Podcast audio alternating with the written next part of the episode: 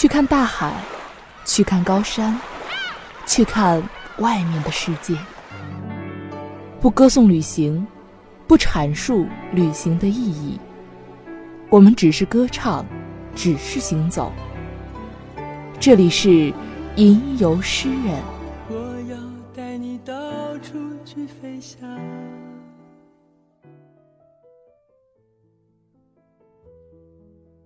Hello，听众朋友们，大家好，欢迎收听本期的吟游诗人，我是若琪。今天呢，我将带大家走进渤海明珠天津。天津呢是中国近代工业的发源地，曾有九国租界，而天津的五大道素有万国建筑博览会之称，是中国古代唯一有确切建成时间记录的城市。历经了六百年，特别是近代百年，造就了天津中西合璧、古今兼容的独特城市风貌。近代百年看天津成为世人的共识。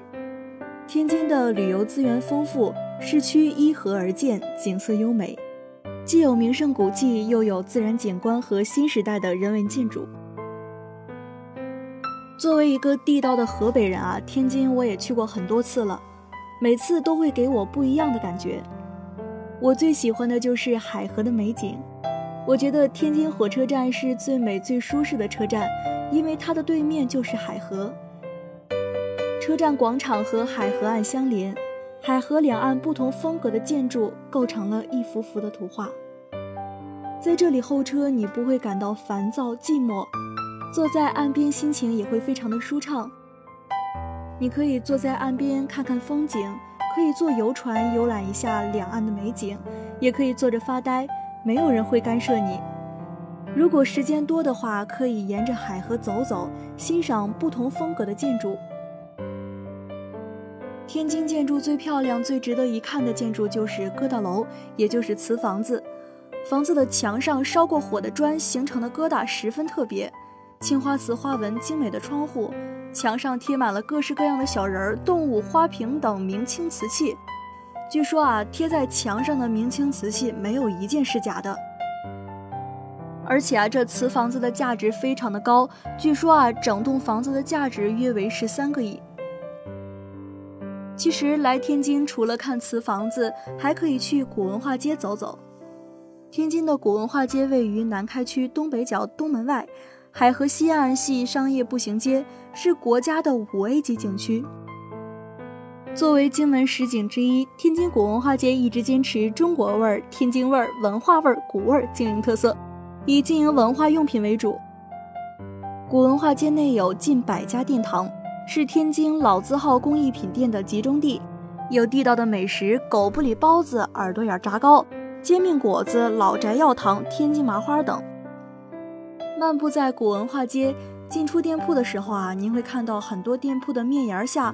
坊间都有一幅幅极具江南造园艺术风格的苏画，构图生动有点，形态逼真，使古文化街绚丽无比，风采迷人。最后一站呢，带大家走进天津的意式风情街，这里呢是亚洲唯一一处具有意大利风格的大型建筑群。傍晚的意式风情街，晚霞绚丽，灯光温暖。街边的小木屋里售卖着各种欧洲风格的创意小玩意儿，既可以当做旅游的纪念品，也可以馈赠亲友。小洋楼的酒吧和咖啡馆里，高脚杯和精致的餐具闪着高贵典雅的气息。